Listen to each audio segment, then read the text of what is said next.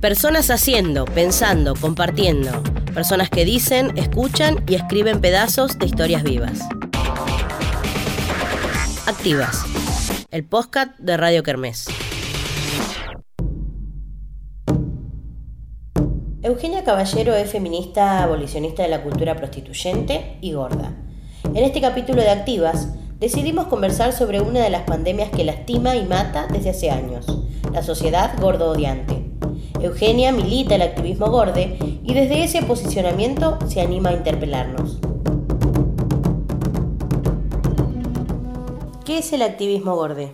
El activismo gorde es un activismo que nace desde las disidencias corporales, es la resistencia a la opresión y la violencia específica que vivimos las personas gordas en una sociedad donde la imagen, como lo dice el dicho, vale más que mil palabras. Eh, habitamos en un mundo que valora más lo que se ve que lo que se es y todo lo que se corra en la norma que se impone es discriminado y sometido a burlas. El activismo surge no solo como una respuesta a esta opresión específica, y acá me parece importante aclarar a qué me refiero cuando hablo de opresión o de violencia específica, es decir, em, todas las mujeres somos oprimidas por la industria de la belleza, lo cual es cierto y es muy real, pero la opresión que sufrimos las mujeres gordas no solamente es diferente, sino que es específica, porque se perpetúa a través del tiempo y se constituye como una violencia estructural. Entonces, el activismo gorde surge como respuesta a esta violencia específica y también como una forma de reivindicar la autonomía corporal y la posibilidad de elección sin ser patologizada. ¿A qué te referís con la patologización de la gordura? La patologización de la gordura es uno de los puntos más importantes para poder entender por qué esta sociedad es tan gordofóbica y cuando hablamos de gordofobia no hablamos del miedo irracional a la, gordura, sino hablamos de el miedo a engordar, ese miedo de, mm, tener unos kilos de más, la constante em, someternos a, controles, eh, no sé, a, cremas, o sea, toda la industria que nos indica que ser gordo o que tener unos kilos de más está mal. Y el gordo odio, que bueno, ese odio a las personas gordas en sí. Eh, en este caso el gordo odio es una de las grandes batallas contra las que luchamos desde el activismo gordo. En nuestro país eh, existe una ley de trastornos alimenticios que también puede ser considerada como ley de obesidad, que fue sancionada en el año 2008 la cual enmarca la obesidad como una enfermedad junto con la bulimia y la anorexia. No solamente existe una eh, patologización de la gordura, sino que además las otras dos problemáticas son abordadas de la misma manera sin cuestionar el universo que existe detrás de estas problemáticas, que claramente no surgen de la nada misma. Cabe aclarar que esta postura eh, no es algo que surja en nuestro país nada más, sino que surge y viene de la máxima autoridad en salud y alimentación, que es la Organización Mundial de la Salud, organismo que considera la obesidad como una epidemia que es necesario erradicar. En este caso, la gordura es pensada de una manera unidireccional, sin considerar otros factores como la clase social, la raza, las condiciones de vida materiales, el acceso a una alimentación diversa, la edad, entre algunas cosas que puedo llegar a nombrar. Esta manera de pensar la gordura es prácticamente la única que conocemos, la que amamos desde nuestro nacimiento y obviamente es la hegemónica e impuesta. Es una forma de representar la gordura de manera negativa, generando en la sociedad pánico y alimentando la discriminación, naturalizando preconceptos, generalizando las problemáticas e induciendo a una imagen de las personas gordas como enfermas, adictas a la comida, descuidadas, desagradables y claramente eliminadas del deseo colectivo. Esta postura también promueve la imposición de modelos de representación acotados o casi nulos, que llevan a las personas gordas a no verse representadas en ningún lado, lo que provoca una eminente idea del exterminio de los cuerpos gordos, siendo vulnerados nuestros derechos y desintegrando nuestras subjetividades y corporalidades. Entonces, el activismo gorde viene a cuestionar todas estas imposiciones que denotan inconsistencias. ¿Por qué digo inconsistencias? Porque a veces no, no tienen nada que ver una cosa con otra. Me parece interesante que podamos reflexionar, es decir, no voy a imponer algo, sino que nos, los y las invito a que podamos reflexionar y que nos preguntemos ciertas cosas con respecto a la patologización de la gordura. ¿Cómo juegan las leyes y la medicina hegemónica? Si la obesidad es una enfermedad inminente, ¿por qué la medicina hegemónica no puede explicar el origen de tal enfermedad y en todo caso su tratamiento o medicalización? ¿Por qué la industria de la dieta, el emporio de la vida, fitness no funciona en la mayoría de los casos? ¿No sería mejor pensar en una matriz de la diversidad corporal y tratar cada caso de manera individual, atendiendo su subjetividad y entonces replantearnos cómo podríamos encarar la discriminación y las violencias que sufren las personas gordas? ¿Acaso este modo negativo de tratar la gordura ha impedido que cada vez haya más personas gordas? ¿O en realidad lo único que hemos conseguido es que exista un estigma y una constante discriminación desde la infancia hacia las personas gordas, impidiéndoles que vivan una vida saludable y provocando un sinnúmero de trastornos psicológicos y emocionales que en muchos casos llegan a transformarse en depresión, fobias, ansiedad, exclusión social e incluso el suicidio. La idea de poder cuestionar esto es que podamos visibilizar la violencia legitimada que ejercen muchos profesionales de la salud en nombre de la medicina, ya sea en el establecimiento de un diagnóstico y un tratamiento, como en el respeto y el trato hacia los pacientes y las pacientes gordas. Cabe señalar acá que muchas personas que habitamos un cuerpo gordo a la hora de asistir a una consulta médica, por el motivo que sea, se nos cuestiona nuestro peso y la culpabilidad de toda dolencia. El activismo gorde intenta cuestionar un discurso hegemónico de la medicina paternalista que nos pone en un papel de sumisión. Cuestiona la imposición de que la gordura sea una enfermedad en sí misma y que por sí sola sea un factor de riesgo para afecciones consideradas graves y sobre todo lo que el activismo intenta es que las personas gordas seamos consideradas y tratadas como sujetas de derecho. ¿Por qué activar desde este posicionamiento dentro del feminismo? ¿Por qué activar desde este posicionamiento dentro del feminismo? Bueno, primeramente porque es la vivencia que me atraviesa. Eh, yo soy gorda de los nueve años, por ende toda mi vida sufrí en carne propia la gordofobia y el gordo odio, teniéndolo tan naturalizado que siempre creí que era normal ese sufrimiento porque yo misma me lo provocaba. Pero fue el feminismo el que me ayudó a cuestionarme lo establecido, incluso aún cuando no estaban bien claras algunas cosas dentro del mismo movimiento. Fue conversando con una compañera que empecé a sentir que mis vivencias no eran iguales a las del resto y que no era parte de la misma opresión que sufrimos todas las mujeres, sino que había una especificidad en mis experiencias como mujer gorda. Como todo proceso de construcción, empecé a cuestionarme ciertas prácticas que me hacían ruido. Lo particular fue cuando a muchas de mis compañeras no les, no les pasaba lo mismo, o al menos no se lo cuestionaban, y por eso pasaba como desapercibido y no les interesaba ahondar en la cuestión. Si bien era importante cuestionarnos en realidad los eh, estándares de belleza, seguía pensando que no todas las compañeras podían comprender a qué me refería cuando hablaba de la gordura y de lo que yo había sufrido a lo largo de mi vida. Y no hallé respuestas hasta que empecé a investigar y a contactarme con otras activistas que pensaban lo mismo. Empecé a escucharlas, a leerlas, empecé a ver que esto no venía de, de hace un tiempo atrás, sino que desde fines de, eh, fines de 1960 ya había eh, feministas que hablaban de, del activismo orde y comprendí que me adentraba en un universo en donde todas sabíamos de lo que hablábamos en carne propia. Así fue como me encontré con el libro Cuerpos sin Patrones de Laura Contreras y Nicolás Cuello, que es el libro, es el libro, ¿no? Que despertó en mí las ganas de activar desde mis experiencias y fue en el encuentro de mujeres de Treleu donde presencié el taller de activismo gorde en un patio con más de cientos de mujeres lesbianas, trans, en donde entendí el porqué de muchas cuestiones que hasta ese entonces pensaba que eran exclusivamente mías, o sea, que me habían pasado solamente a mí. Y no, ahí entendí la raíz de la frase lo personal es político. Fue necesario entender que mis vivencias eh, podían servir para ayudar a otras a entender tantos años de violencias vividas y naturalizadas, porque a mí me sirvieron las experiencias de otras personas. De hecho, en ese taller no hablé en ningún momento. Todas las experiencias que se compartieron, eh, eran tremendas y todas compartíamos las mismas experiencias. Entonces encontrarme con personas que les pasaba lo mismo que a mí eh, fue maravilloso y fue realmente eh, algo que despertó en mí las ganas de poder adentrarme esto y, de obviamente desde mi posicionamiento en el feminismo poder eh, tener siempre esa, esa, mecha prendida para saber que, bueno, hay ciertas cosas que tenemos que trabajar ¿Cómo se milita este activismo? La militancia gorda generó en mí eh, una revolución, como lo fue y lo es el feminismo. La siento y vivo a las dos en mí como revoluciones.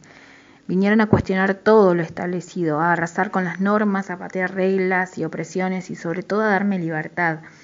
Algo que este sistema capitalista, patriarcal, heterosis y gordofóbico nos quita a, todo, a todas y a todos eh, las que estamos en, en, las disidencias, en este caso disidencia corporal, pero a, todas aquellas personas que, estamos fuera de la norma.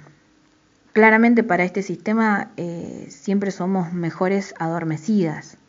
Eh, yo puedo verme a mí misma y seguramente muchas compañeras coincidirán que existe un antes y un después del feminismo. Bueno, así me pasó con el activismo gorde. Yo antes me sentía adormecida por un montón de cosas que sentía que eran normales que me pasaran y que me culpaban y demás. Eh, y ahora me siento totalmente diferente. Por ejemplo, antes cuando me iba a dormir, mi mayor preocupación seguía siendo siempre la misma, que era estar, que no era estar gorda, era ser gorda. Esa era la única que no podía vencer o que no podía dejar de lamentarme. Eh, por más que hiciera el esfuerzo, por más que hiciera las dietas que hiciera, por más que hiciera ejercicio, por más que, no sé, encontrar un lugar donde me podía comprar ropa que me entraba, eh, eso seguía molestándome. Y hoy ya no me molesta, sigue estando ahí porque sigo siendo gorda, pero lo resignifico de otra manera. Entendí que gorda no es un insulto, y de hecho siempre eh, a mis compañeras y a toda la gente que escucho eh, trato de, que podamos desconstruir desde esa palabra. Gorda no es un insulto, pero también soy consciente que existe una cultura gordofóbica que muchas de nosotras seguimos alimentando con chistes y comentarios. Incluso yo, o sea, muchas, muchas de las cosas que por ahí a veces digo, tengo, tengo costumbre de decir, eh, nada, reparo y, lo deconstruyo y digo, esto no está bien. Así como desde el feminismo hablamos de micromachismos, estaría bueno también comenzar a plantearnos constantemente esos microgordofobias, podríamos llamarlas, ¿no? Que nos acechan constantemente.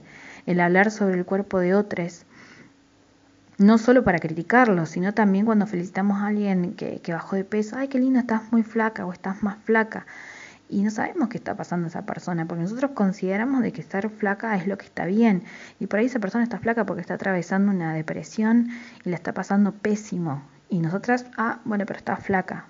Entonces, em, es decir, que somos, o por ejemplo, cuando decimos eh, que somos gordas porque comemos con libertad, por ejemplo, ay, no, me quiero comer dos alfajores, re gorda, por ejemplo, un ejemplo, ¿no? ¿Qué hacemos? Eh, que es comer con libertad. Tenés ganas de comerte dos alfajores, comételos. O sea, pero no asuma que ser regorda, primero es algo que está mal, y segundo que todas las personas gordas eh, son capaces de comerse dos, tres, cuatro, cinco alfajores. O por ejemplo cuando lo hacemos, eh, cuando algo que no está permitido, qué sé yo, no sé, comerte un choripán. No, si me como un segundo, ay, regorda, lo como de gorda. ¿Eh? E, esa es, una, es un, discurso que tenemos, una forma de hablar, una costumbre que tenemos todas y todos eh, arraigados y que es muy difícil de sacar, lo seguimos repitiendo. Entonces, eh, eso sería importante poder hacer, o sea, esas microgordofobias, empezar a sacarlas. Podrían poner miles de ejemplos que son gordofóbicos y estaríamos horas viendo y desentramando esas microviolencias. Este, pero bueno, me parece que lo importante es poder cuestionarnos cada una desde dónde decimos eh, este tipo de cosas. Em, porque si los decimos desde una cuestión de privilegio, eh, hay que empezar a cuestionarse esos privilegios. ¿Dónde encontramos cuerpos gordes? Hace poco eh, hice una columna en el programa de Tu Tiempo Mujer donde hablé de la escasez de los modelos de representación de las mujeres gordas o de personas gordas en sí, pero sobre todo de las mujeres. Es decir, no estamos representadas en la industria del cine, la televisión, el teatro, la publicidad. Y si lo estamos, en algún momento, por casualidad, eh, siempre cumplimos con el mismo rol, que es el que se nos asigna, que es el mismo que, se nos tiene asignado en la vida real, ¿no? Eh, es decir, la gorda simpática, la amiga de la protagonista, o la gorda triste que sufre discriminación. Y paremos de contar roles porque esos son dos y nada más, no existen muchos más.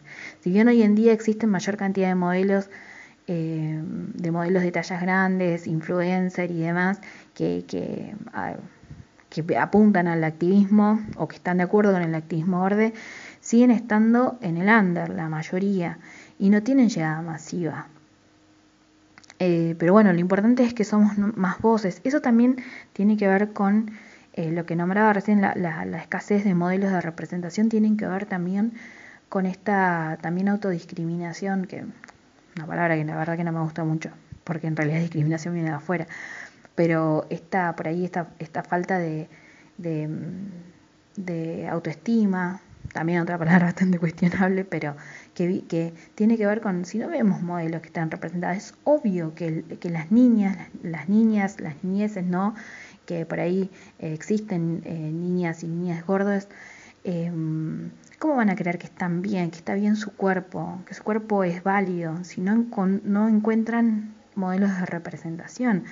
Eh, incluso nosotras no encontramos modelos de representación. Entonces constantemente, si no existe un trabajo eh, continuo de desconstrucción, pensamos que claramente las que estamos equivocadas somos nosotras y que no existe, o sea que está bien esa norma perfecta e impuesta por la sociedad. Creo que lo importante es que hoy en día somos más voces, que nos, nos animamos a cuestionar reglas que creíamos imposibles de poder hacer por ejemplo, ¿quién iba a cuestionar la Organización Mundial de la Salud algo?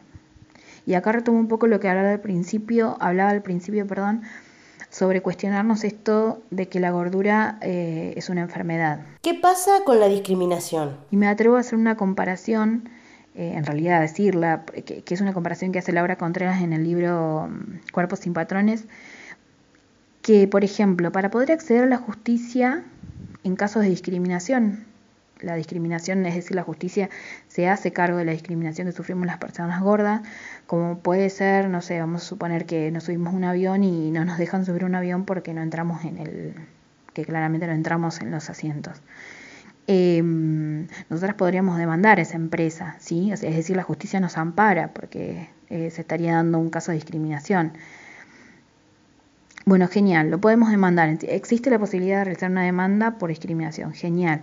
Pero para eso tenemos que asumir que padecemos una enfermedad. Es decir, tenemos que asumir que, eh, que somos obesas, obesos y que padecemos esta enfermedad. Y Laura hace la comparación porque dice, fijémonos eh, cómo hace, hace unos años atrás, antes de la sanción de la ley de identidad de género, las personas trans para poder acceder al tratamiento de, hormonización eh, y para poder cambiar su nombre en el DNI, debían de presentar un certificado médico de disforia de género em, para poder acceder a ese derecho. ¿Se entiende lo que reclamamos? Em, porque en muchos casos veo que a miles de activistas gordas se nos pide que hagamos se nos pide o se nos exige o se nos dice en realidad que no hagamos apología de la obesidad porque parece que exigir ser respetadas en nuestras subjetividades es apología de prácticamente un delito. Laura Contreras eh, en muchos de sus escritos habla de la policía de los cuerpos, a estas personas que nombraba anteriormente la llama policía de los cuerpos. Se refiere a aquellas personas que nos exigen que cuidemos nuestra salud, eh, esos que, en nombre de la salud nos imploran responsabilidad, este, cuando en realidad la responsabilidad de, la salud le cabe a cada uno, a cada uno. Creo que el mejor ejemplo actual que podemos poner de casos de, gordofobia es la cantidad de posteos gordodiantes que hemos visto en las redes eh, en esta cuarentena.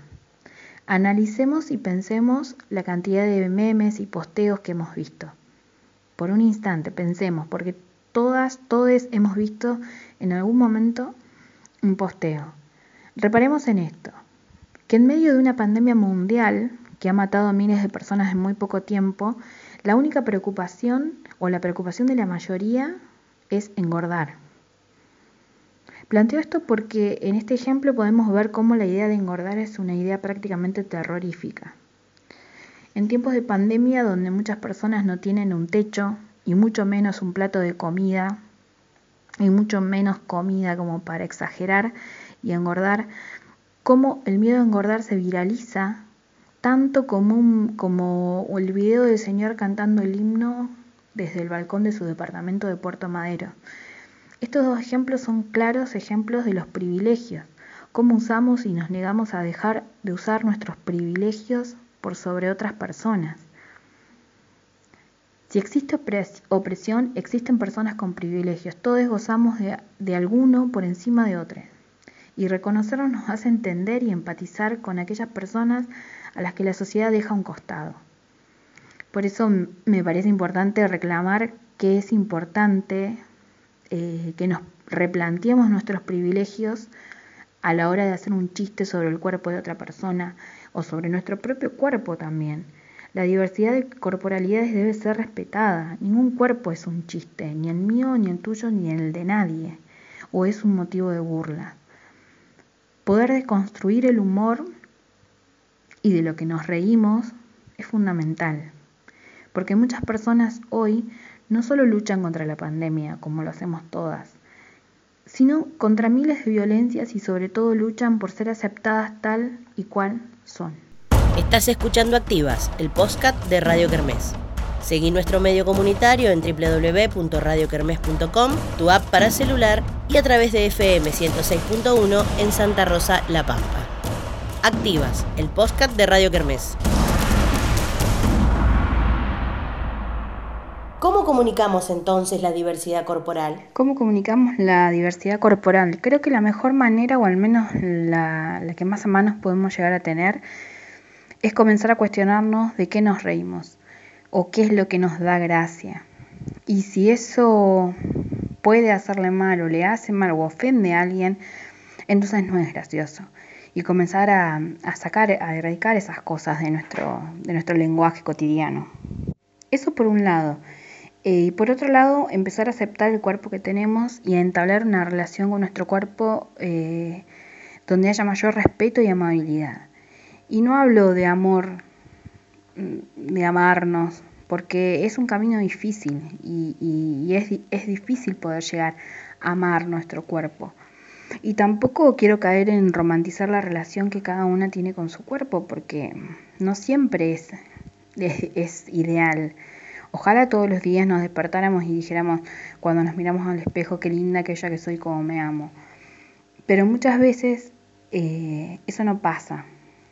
Entonces, ¿por qué no pasa? Porque son años de bombardeo que, donde, donde nos han dicho que nuestro cuerpo es incorrecto, que es feo.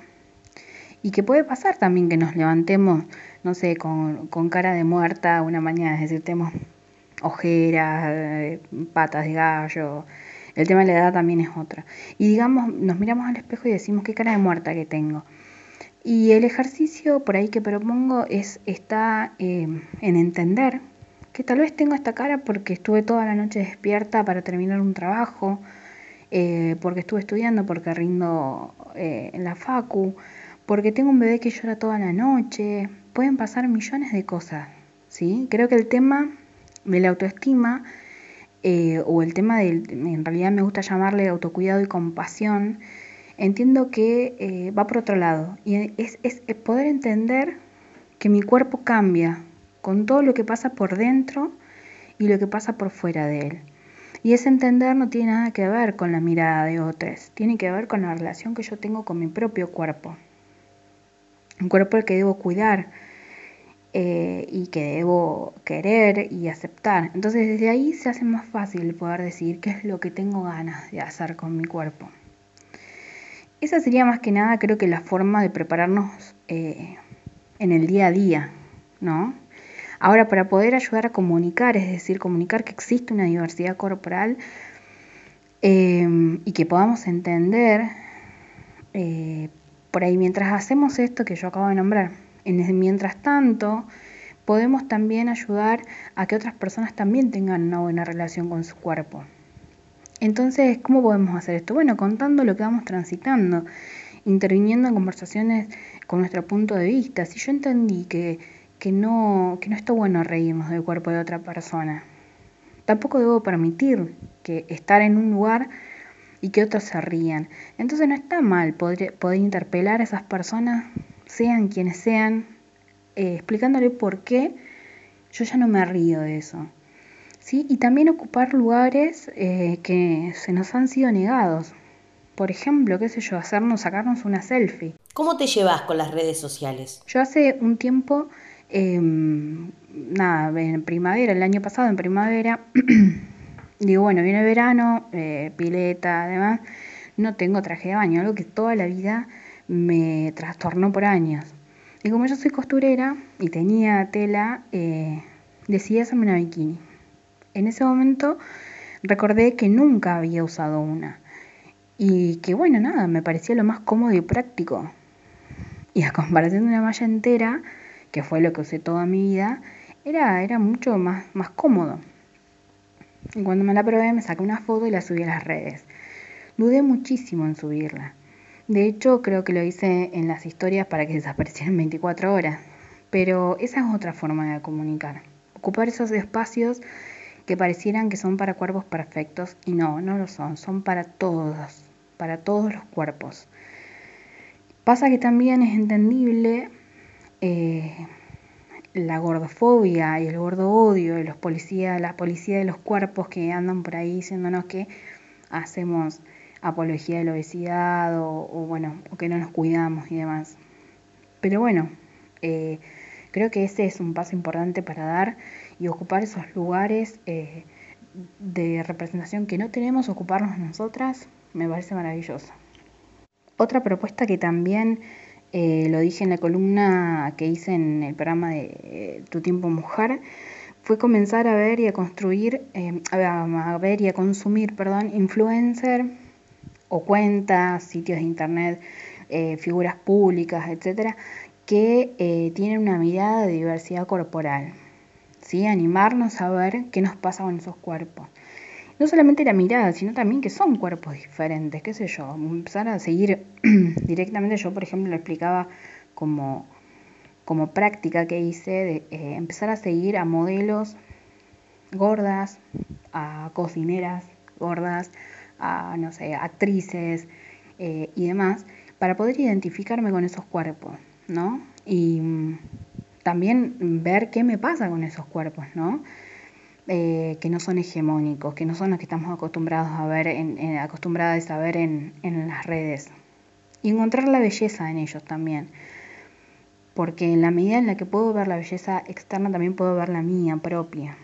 Entonces plantearnos por qué tenemos deseos ¿Por qué no tenemos, perdón, deseos sobre cuerpos gordos? Seguramente porque una sociedad nos enseña a que no son deseables. Y bueno, ahí está lo que debemos tratar de cambiar. Y por eso es que necesitamos ver más cuerpos diversos, tanto en las redes como en los medios de comunicación. Y si la tele, el teatro, el cine no me pone eso, esos cuerpos, somos nosotras las que tenemos que salir a poner el cuerpo, como siempre.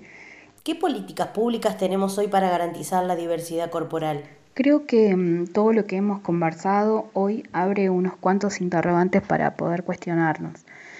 Con respecto a las políticas públicas en materia de diversidad corporal y en lo que atañe exclusivamente a lo que es el activismo gorde, creo que tenemos dos casos que ya están en la sociedad y que son de conocimiento público. Uno es la ley de talles y otro es la ESI, que me parece una de las más importantes. Eh, Creo que la educación, que, desde la educación boguemos por una diversidad corporal sin patrones de belleza em, es increíble.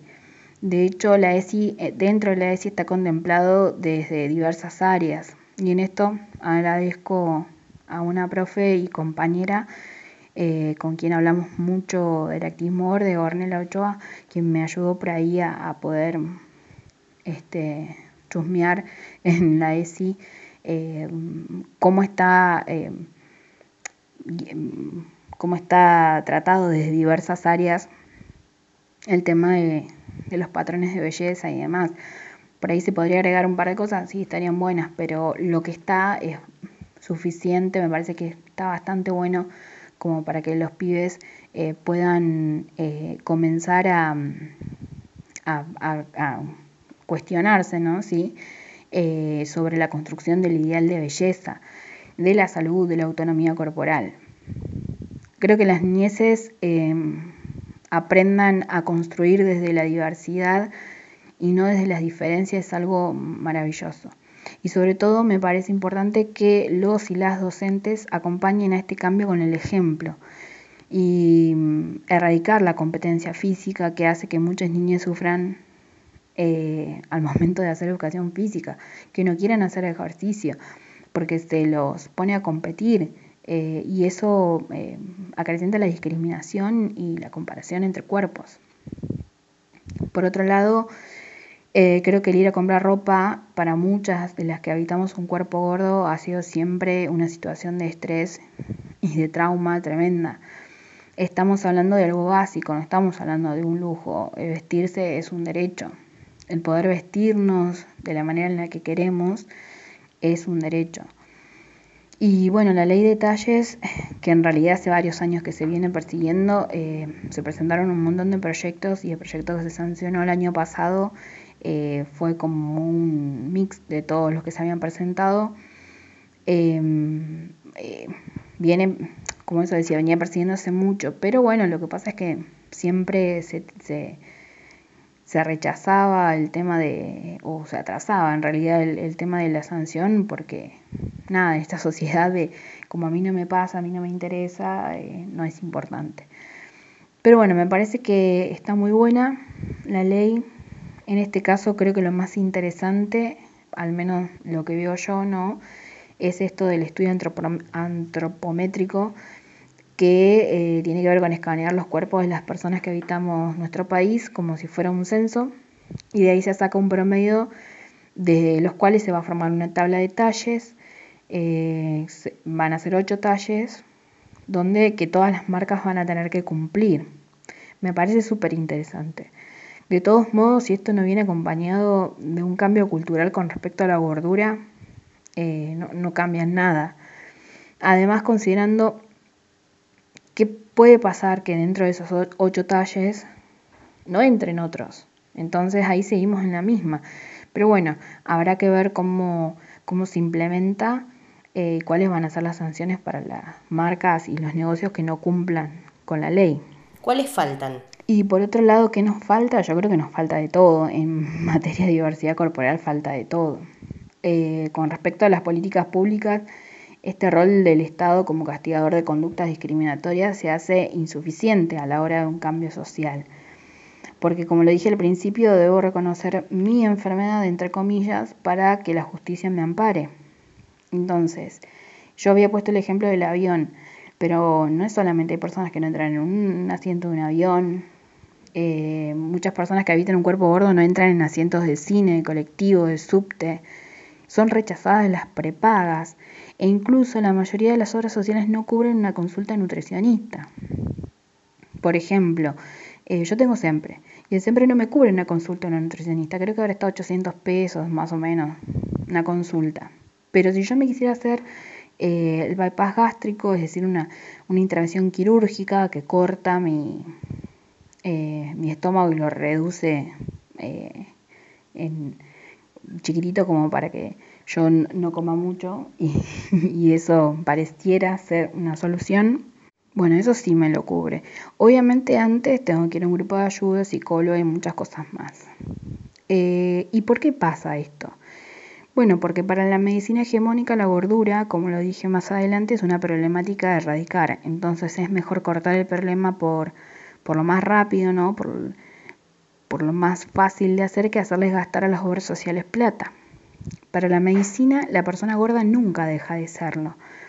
Recuerdo que una vez una nutricionista, cuando bajé 20 kilos y me estanqué, es decir, no pude bajar más, eh, me dijo que tenía que matar la gorda que tenía en la cabeza.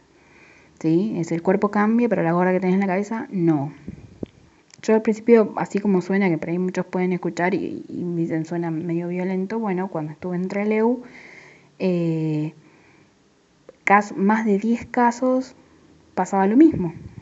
O sea, entonces no es una coincidencia, es que los profesionales de la salud que trabajan con estas temáticas eh, han sido educados quizás con esta forma de pensar la gordura, ¿sí?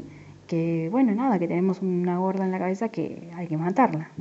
Eso es tremendo, pero eso es lo que la mayoría de los profesionales que, tratan eh, los problemas alimenticios piensan sobre la gordura. Y digo la, una mayoría porque hay profesionales que tienen otra mirada, que tienen una, una mirada más humanitaria con respecto a los cuerpos y a la diversidad corporal. Son pocos, pero existen. Entonces creo que eh, sin un cambio de paradigma, sin un giro en la cultura gordodiante en la que vivimos, eh, se hace un poco difícil poder aplicar políticas públicas para personas que realmente padecen vivir porque es un padecimiento vivir en una sociedad que constantemente está recordándote que estás sobrando o que no entras. Como dije anteriormente, creo que mientras tanto, si podemos aportar desde cada, cada uno al cambio, si nos preocupamos por educar a nuestras niñeces en el respeto por la diversidad corporal, por la propia elección y la autonomía sobre nuestros cuerpos, quizás empecemos a ver que es posible poder vivir en un mundo diverso. Hasta acá, Activas, un contenido realizado por Cintia Alcaraz y Mauro Monteiro para Radio Kermés.